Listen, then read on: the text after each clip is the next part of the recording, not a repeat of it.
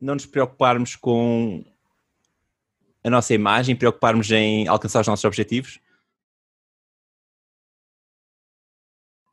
Seja muito bem-vindo ao Backgroundcast. A partir de agora você passa a se beneficiar de mais um episódio do BGCast. Afirmo isso porque nosso convidado irá compartilhar seus hábitos, rotinas, insights e muito mais. O BGCast que tem o apoio do Lucas da Dimenor Fichas Online. Então, se você estiver precisando trocar, comprar fichas e tudo mais, vai ter os links dele aqui na descrição. E o BGCast também que conta com o patrocínio da Bit da Game, empresa com os melhores deals nos sites de Hackpack Extras e tudo mais. Então, para garantir um ganho extra, também vai ter todas as informações aqui embaixo. Beleza? E antes de apresentar o currículo do nosso convidado de hoje, já aproveita para se inscrever, deixar seu comentário, um like, para a gente continuar gerando esse, esse conteúdo aqui no canal, beleza?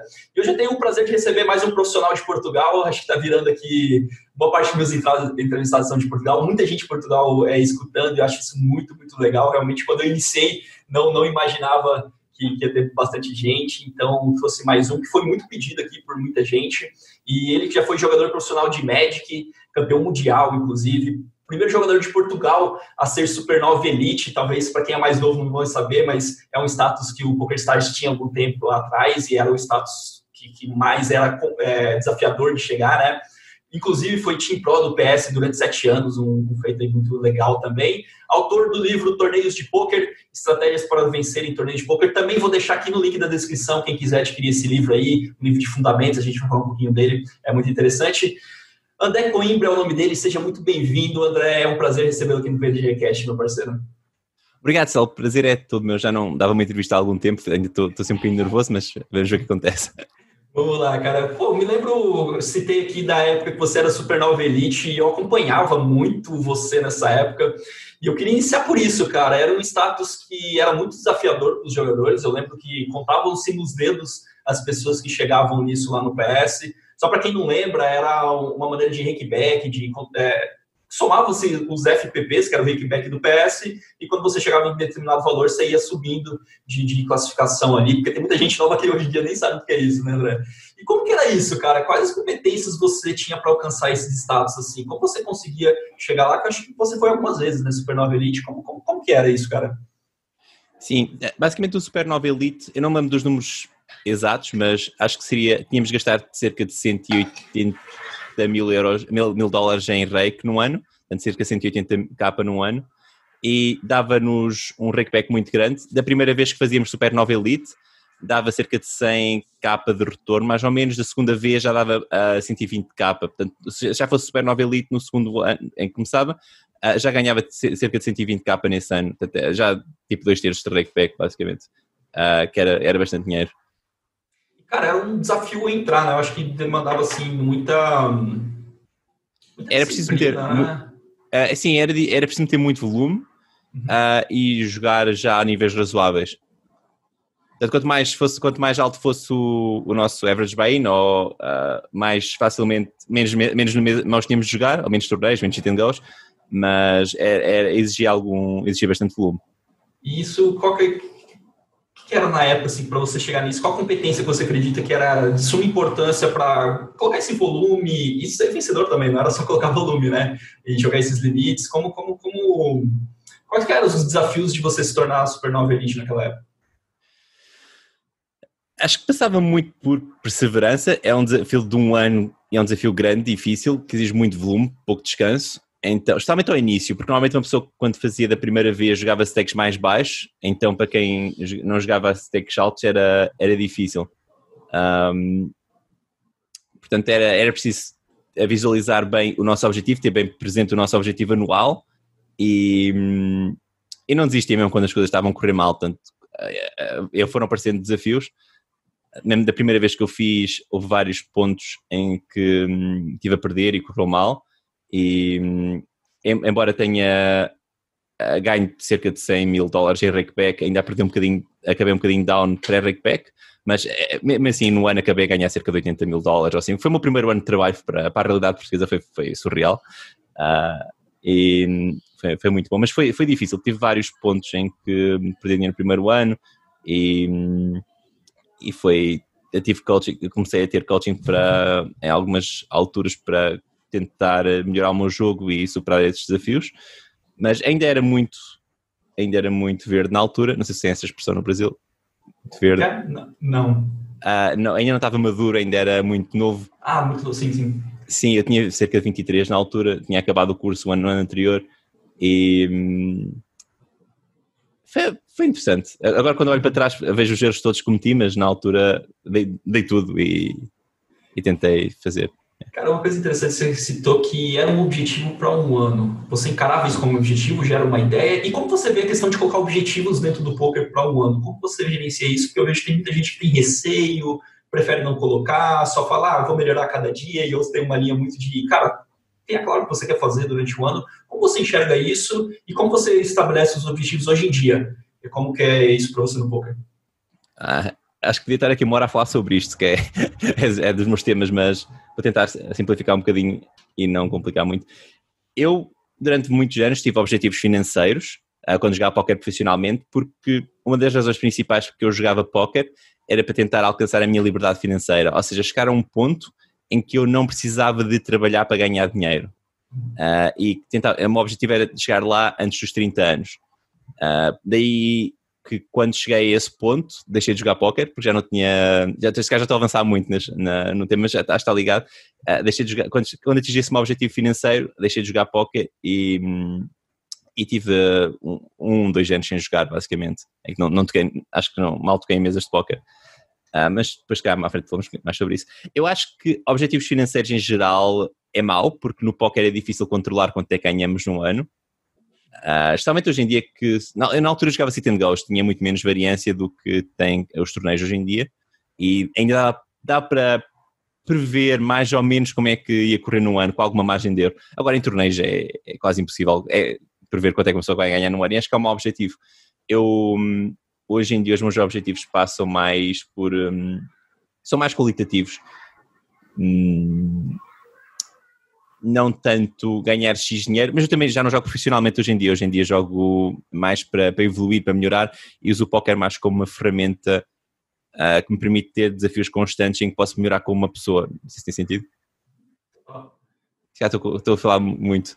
Não, não cara, né, a ideia é essa, você que é o convidado aqui para você falar. E assim, até pegando já esse gancho, você falou que isso aconteceu em 2017. Então você que você acabou acabando o contrato ali com o PS, parou de jogar durante um período. Muitos jogadores acabam também eh, perdendo ali, perdendo no sentido de parar de jogar. Como foi isso para você? Foi porque você chegou nesse objetivo financeiro, aí parou, perdeu vontade de jogo? Como foi esse processo para você?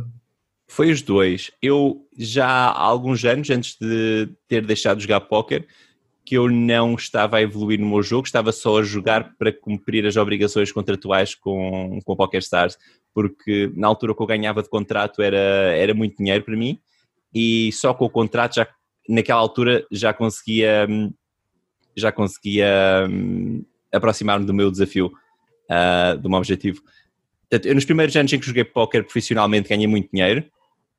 E hum, nos primeiros 3, 4 anos ganhei mesmo muito dinheiro. Depois, a partir daí, uh, como estava satisfeito com o dinheiro que estava a ganhar com o PokerStars e era dinheiro sem variância, era dinheiro certo, uh, o meus uh, deixei-me não deixei-me de preocupar tanto em evoluir e preocupar mais, preocupar mais em criar conteúdo, em criar valor para, para PokerStars e manter o, o deal com eles e um, isto é nível financeiro.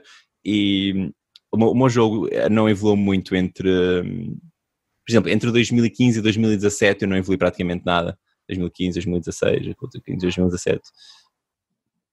Qual era a pergunta? E como foi, como foi esse processo para você de decidir parar e tudo mais? Porque o que você perdeu a conexão? Quais os motivos levaram para você parar de jogar? Eu não tinha muita vontade de jogar póquer, porque já estava a ver o póquer muito como uma obrigação, depois de estar tantos anos a jogar só para criar conteúdo. Portanto, como não tinha grande vontade, não foi, uh, não foi difícil. A decisão difícil foi porque ainda, uh, como, uh, eu estava a fazer um bom trabalho a nível de embaixador de póquer, a PokerStars nem estava interessada em, em continuar comigo por mais um ano, e hum, é difícil dizer à minha mulher, dizer aos meus amigos que ia deixar uma quantia bastante generosa porque já não estava interessado em jogar póquer e queria experimentar fazer outras coisas. Uh, essa foi a parte mais difícil a nível do deixar, porque na altura já não tinha grande vontade de jogar.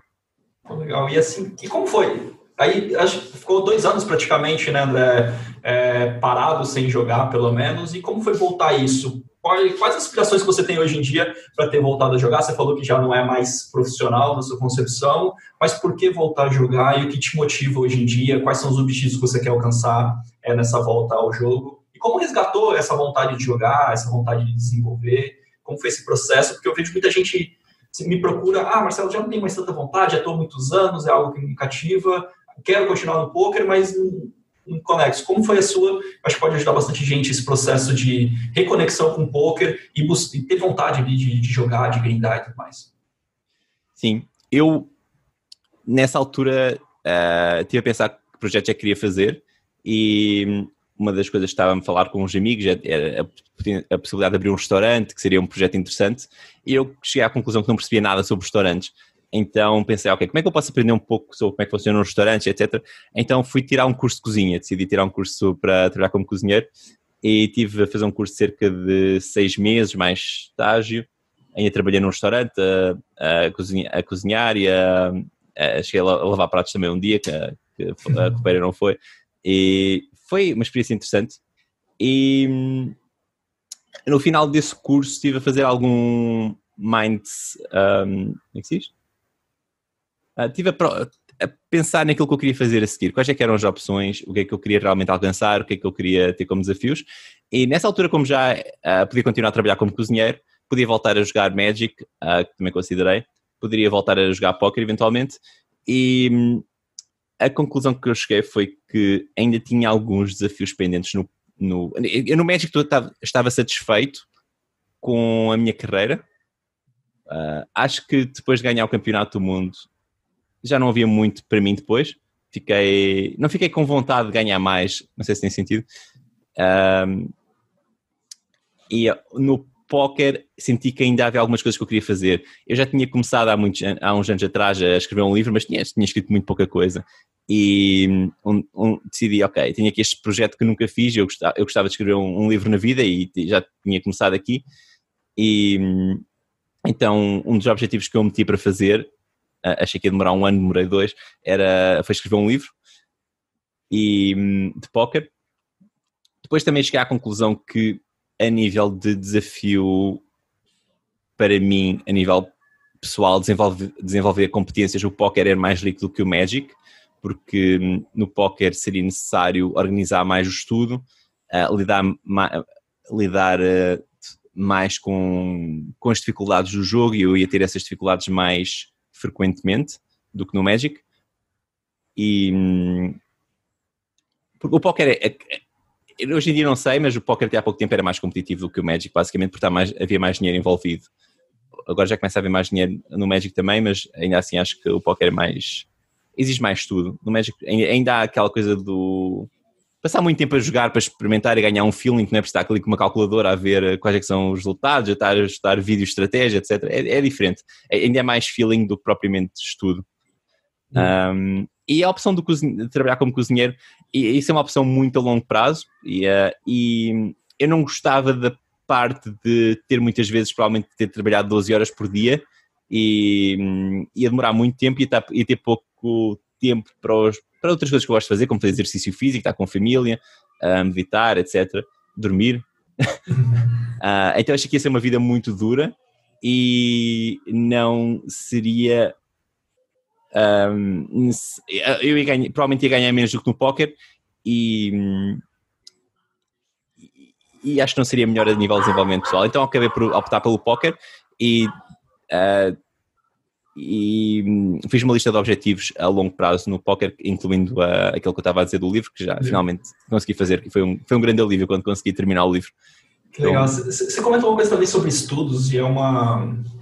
Eu acho que é um link muito grande do pessoal, um link e também uma dificuldade, a questão de organizar os estudos, de colocar ele, porque no poker lá atrás, quando você começou, não tinha toda essa demanda de estudos, mas hoje em dia, assim, tem uma infinidade tem muita, muito conteúdo grátis, pago.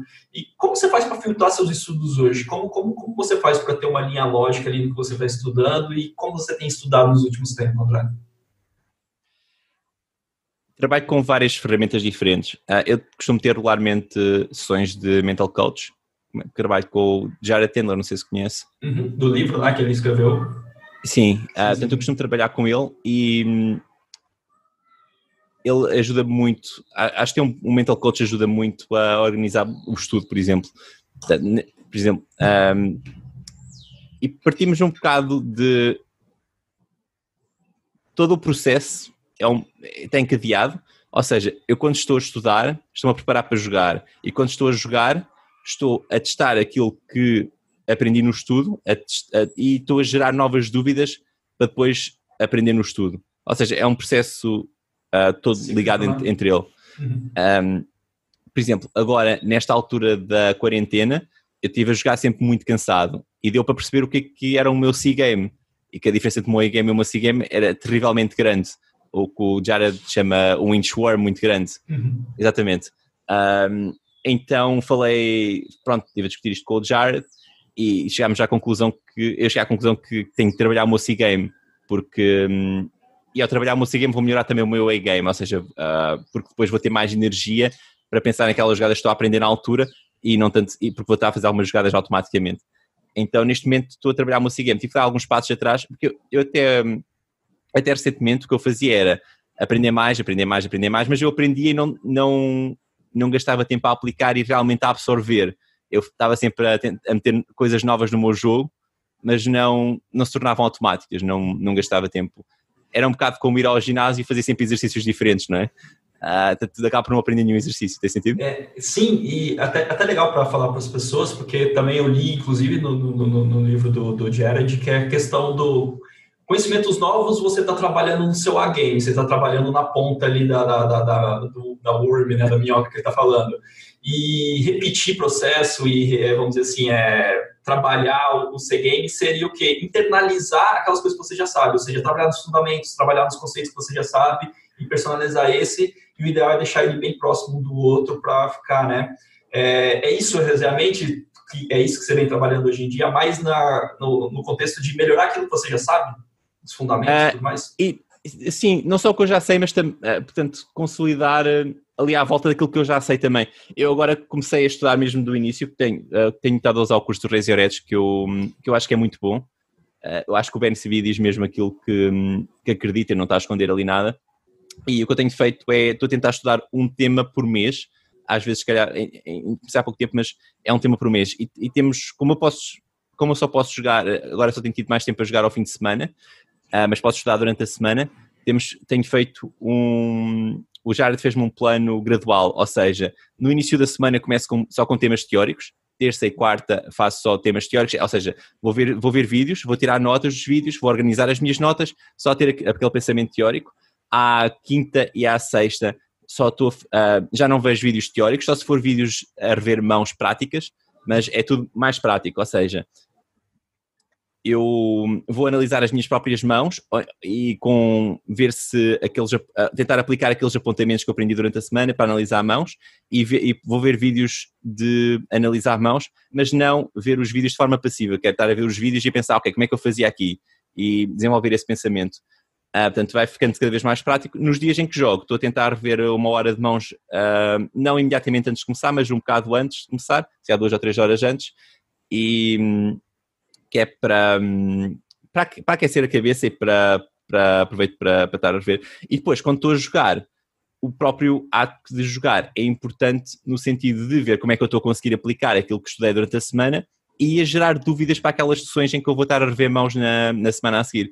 Eu na, no primeiro sábado que fiz isto, como estava tão concentrado a aplicar os novos conceitos, esqueci-me de marcar mãos, então não tinha mãos nenhumas para, para rever na semana a seguir. Já no domingo, no, no domingo a seguir, fiz questão de marcar mãos e fiquei com material para, para estudar depois. Não sei se tem sentido.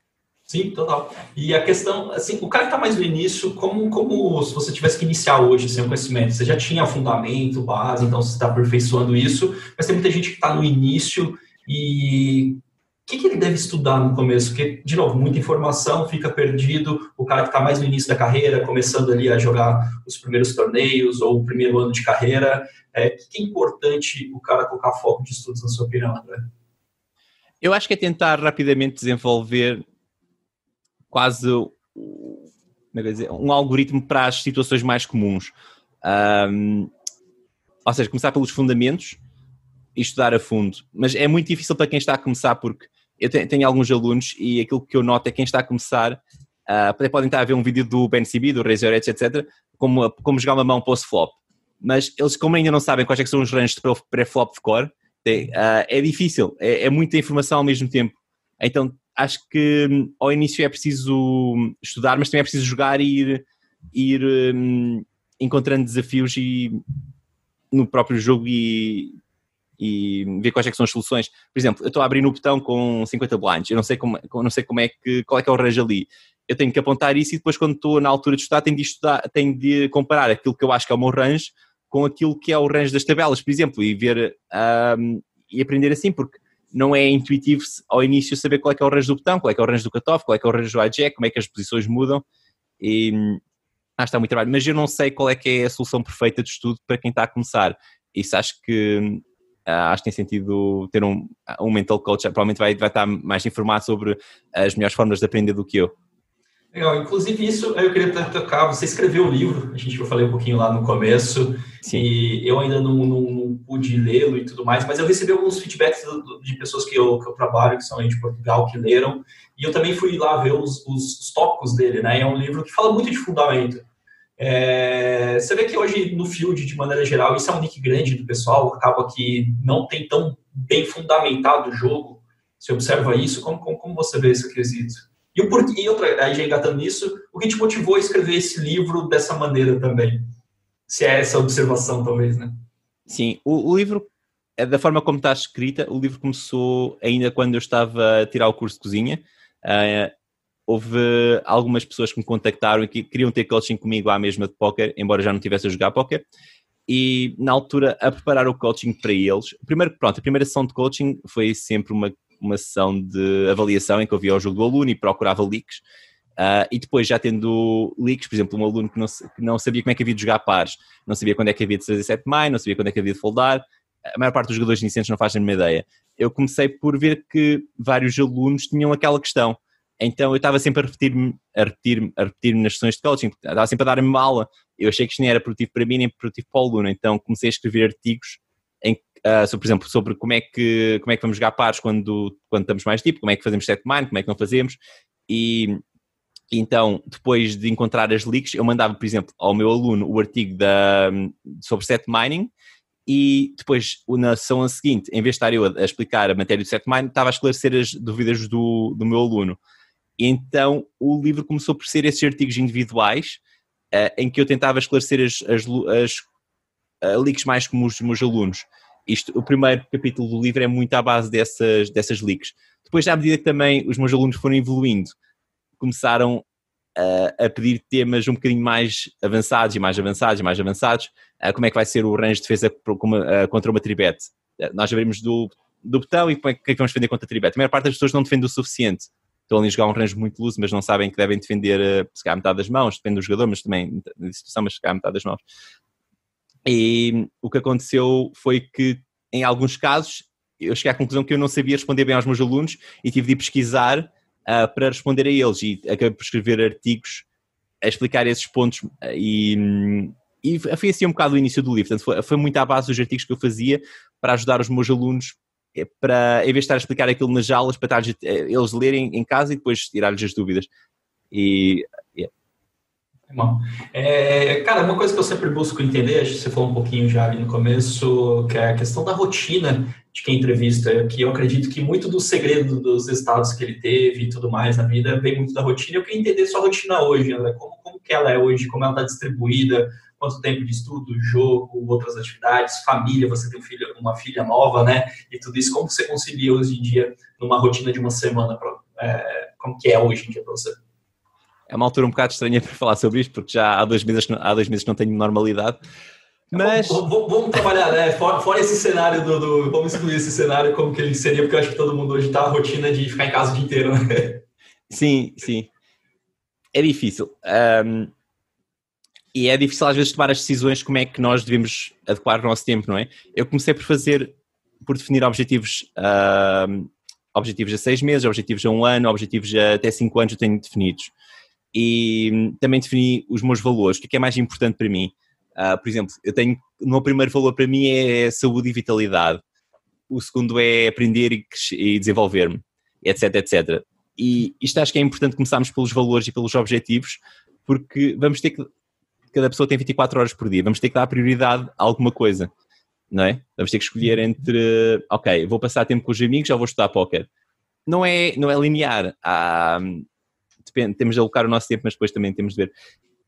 E eu desenvolvi alguns objetivos pessoais, uh, objetivos diários, objetivos semanais e objetivos mensais. Eu agora estou um bocado desorganizado, mas está a mostrar ali atrás. Tenho ali uma quadra atrás e isto costuma estar um bocadinho mais organizado, mas pronto, eu tenho de um lado os objetivos diários, depois os objetivos semanais e hum, objetivos do stream, mas agora não está, está uma grande confusão, mas pronto.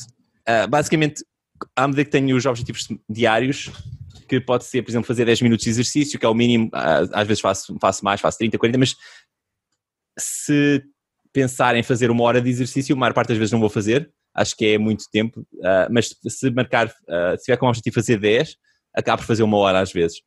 Então tenho o objetivo de fazer 10 minutos uh, por dia de exercício, 10 minutos de alongamentos, ler um livro 10 minutos. Acabo sempre por fazer mais, mas pelo menos aquele mínimo tenho de fazer. Então tenho ali uns ímãs e quando faço, quando cumpro aquela tarefa, meto, ok, está feito, está feito, está feito, está feito, e meto assim um smile verde, quando não está uhum. feito, está um smile vermelho, e vou cumprindo assim as minhas tarefas uh, diárias, semanais, etc.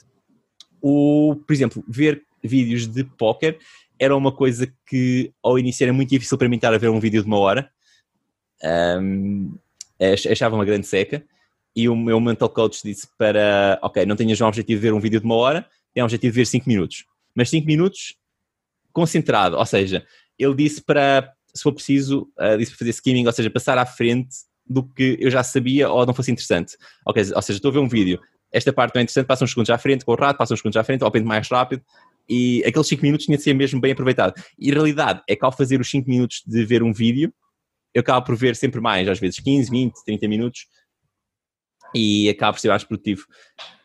Uh, agora, como é que eu faço a minha distribuição de tempo em geral em relação ao estudo, ao jogar, acaba por ser um bocado em função da, da situação. Eu acho que é importante.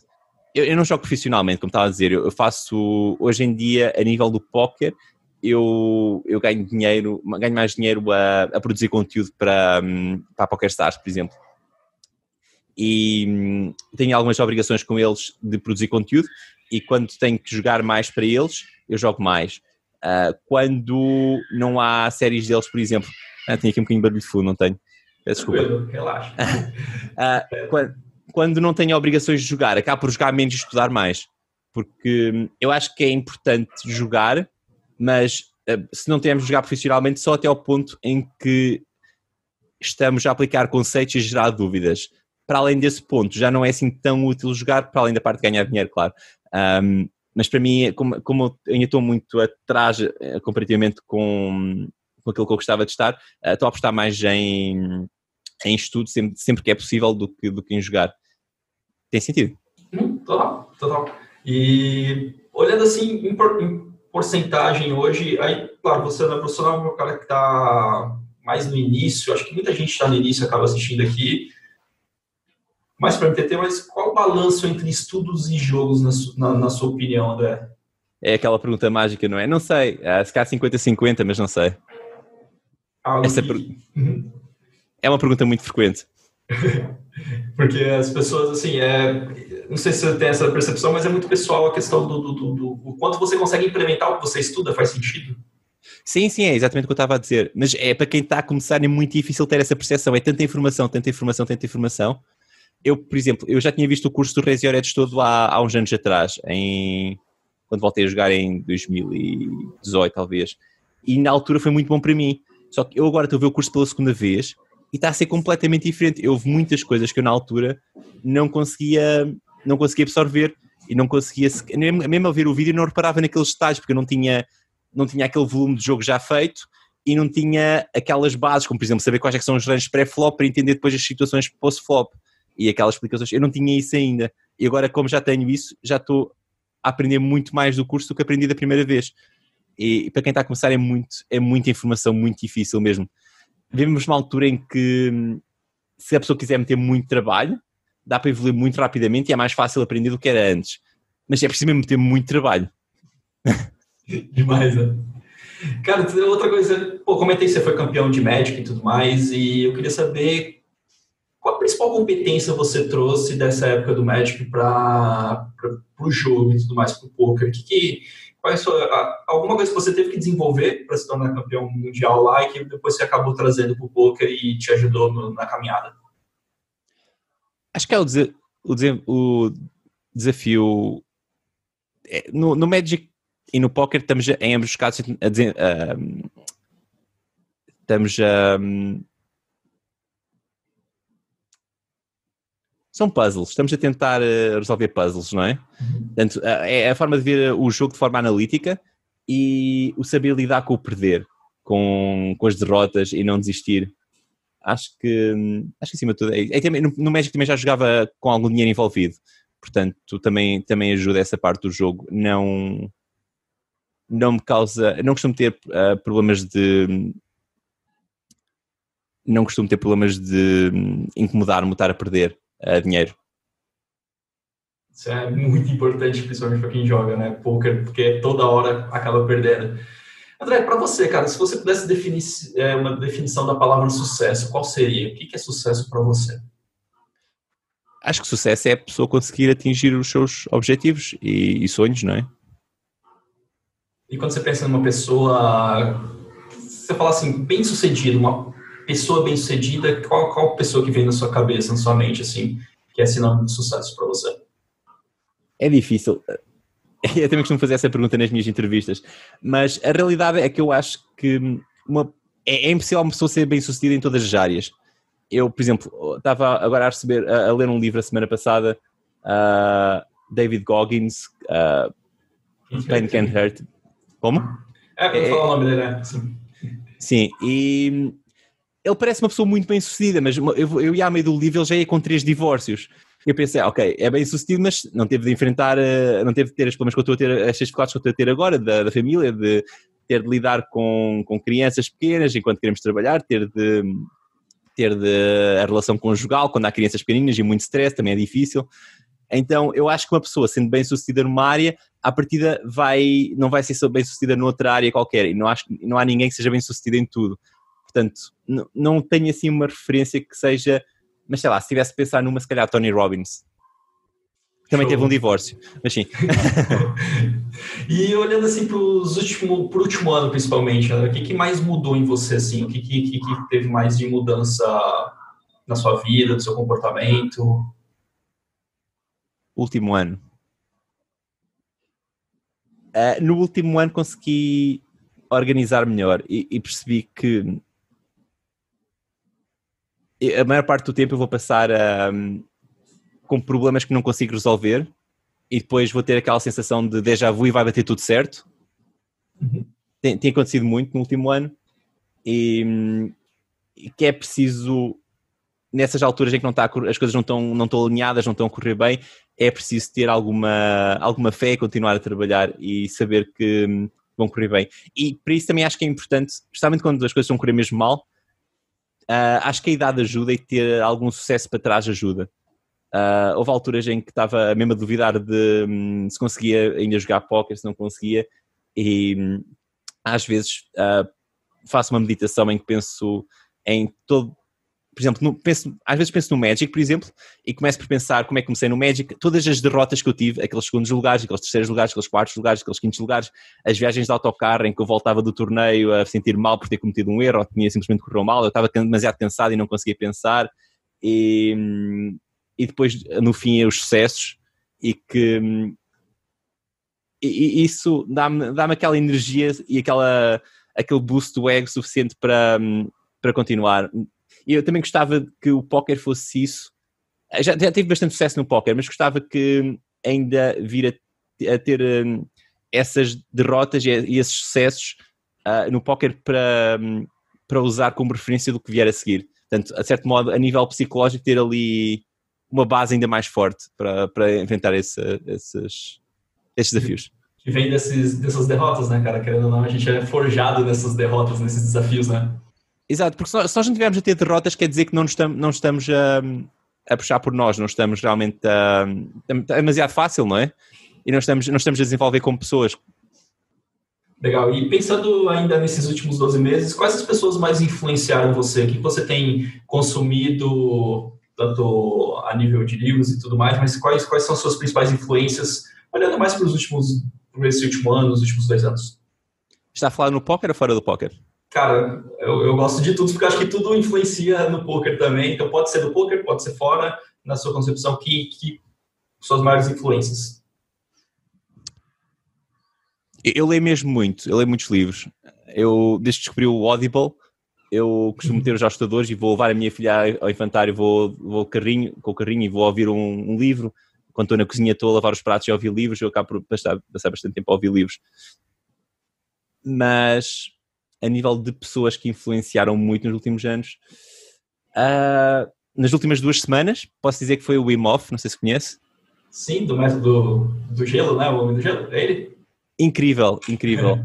Foi. Já tinha várias pessoas recomendado. Uh, finalmente, eu há, há, umas semanas atrás disse que tinha, tinha chegado a um ponto de exaustão incrível que eu já não conseguia pensar numa sessão e, e recomendaram-me fazer as meditações do, do Wim Hof e tem, tem sido incrível. Acho que, acho que eu recomendo mesmo muito. Embora eu tenha ainda poucas semanas, mas tem tido um impacto muito grande.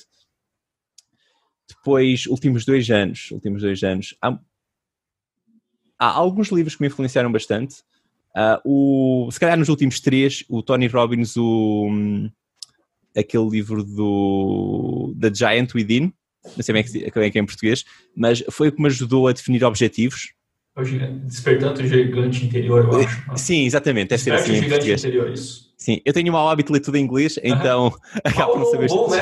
Sim, mas acho que é esse, em português acho que é isso. Exatamente, é esse. E hum, esse ajudou muito na parte dos objetivos, que eu, eu tinha o mau hábito de uh, definir um objetivo, mas não ter um novo objetivo quando esse acabasse.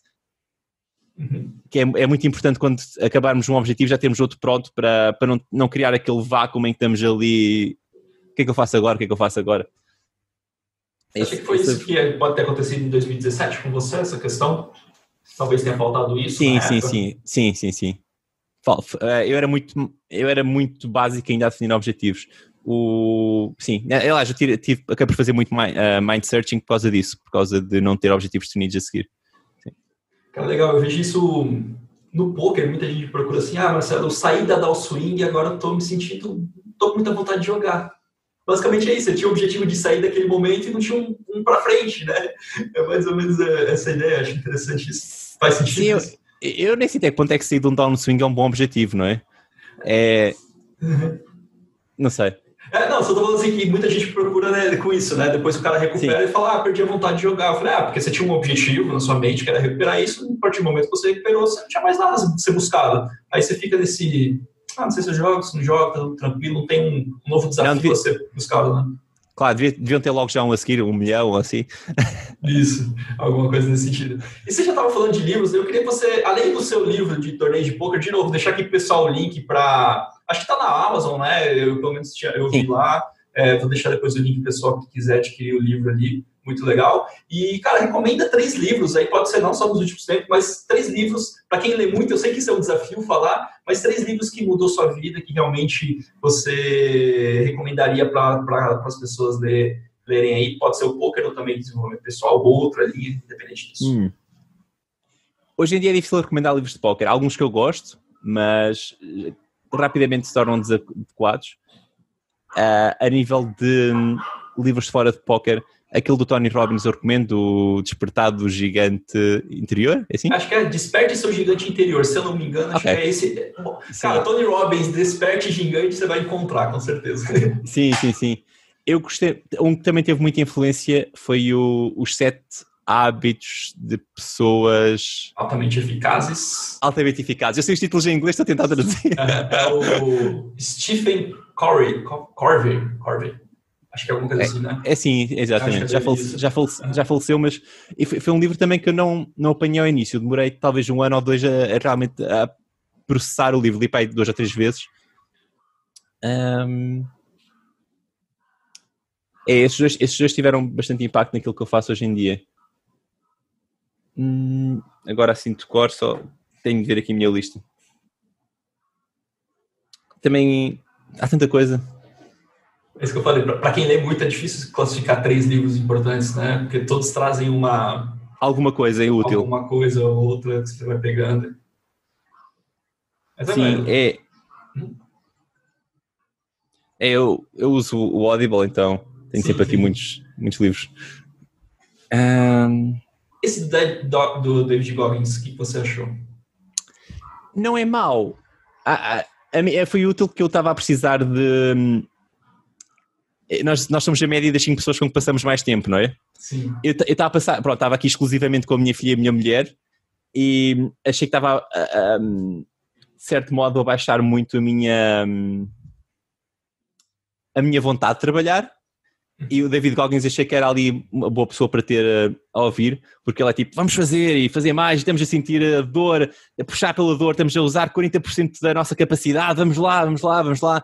Às vezes de manhã era importante para fazer o exercício, para, para continuar o trabalho, etc. Portanto, acho que foi útil como terceira ou quarta pessoa da minha cabeça, mas em termos de livro não acho que seja nada extraordinário.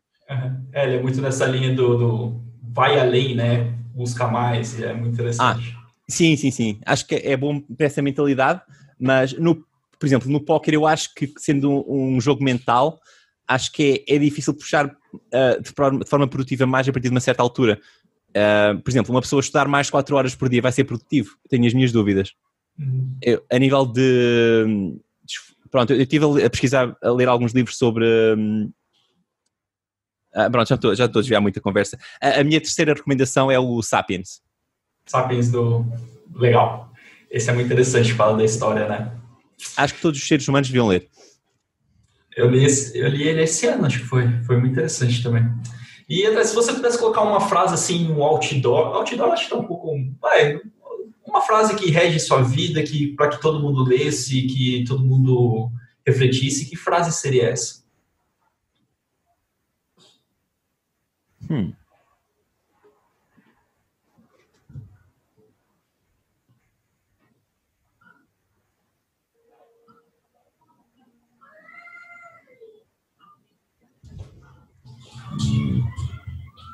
Algo que é importante, vamos dizer assim, para jogadores de poker, né? A gente está nesse meio, mas que, é, que, que seria importante para ele levar como. Eu. Talvez não nos preocuparmos com a nossa imagem, preocuparmos em alcançar os nossos objetivos. É, é uma frase que eu tenho aqui no meu. Mas não é minha a frase que eu tenho quando ligo o computador, é uma que eu vejo que é do também é um bom livro. Do, uh, já li o livro que é o Princípios? Principles? Principles, é, sim, sim. Do Ray Dalio. Do Ray Dalio. Isso. Tá Eu gostei do livro também. Sim, sim, sim. É, é a frase que eu tenho quando ligo o computador. Pô, show.